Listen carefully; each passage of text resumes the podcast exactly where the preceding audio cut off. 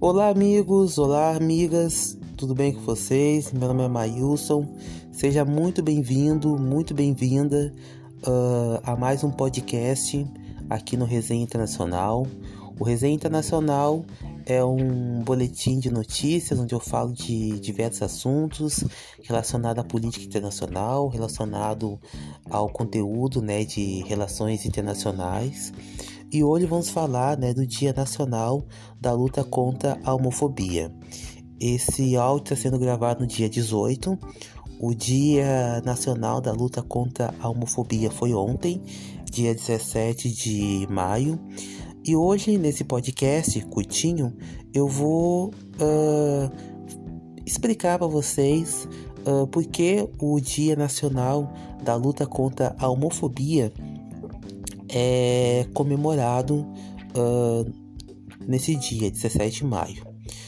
Bem, gente, há exato 30 anos atrás, no dia 17 de maio de 1990, a Organização Mundial de Saúde retirou oficialmente a classificação da homossexualidade como doença, reconhecendo que a homossexualidade é um estado tão saudável é um estado mental tão saudável quanto a, a heterossexualidade.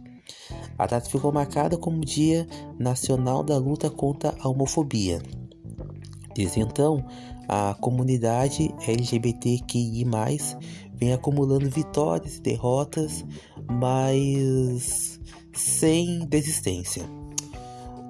Em 2011 foi reconhecido que o casamento entre pessoas do mesmo sexo no Brasil, através de uma decisão do, super, do Supremo Tribunal Federal, mesmo uh, oito anos depois, o GGB, que é um grupo gay da Bahia, uh, fez um relatório e nesse relatório, né, eles constataram que uma pessoa morre por homofobia a cada 23 horas.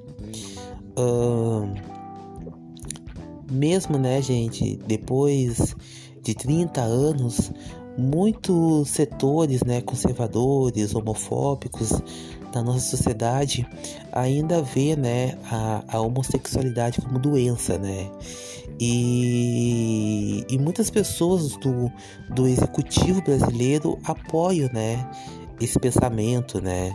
Um grande exemplo disso é o nosso presidente, né, o Jair Bolsonaro, que já fez muitas declarações homofóbicas, né? A ministra da Mulher, Família e Direitos Humanos, Damares, uh, também reacendem, né, muito esse ataque, né, com, esse, com seus pensamentos preconceituosos, conservadores, né? E e é isso, gente. Fica aqui uh, o meu registro né, de mais uma resenha internacional. O Resenha Internacional tá no, no Instagram, tá no Facebook, tá no YouTube, né? Tem uma página pessoal também que é Mailson Freitas. E até a próxima.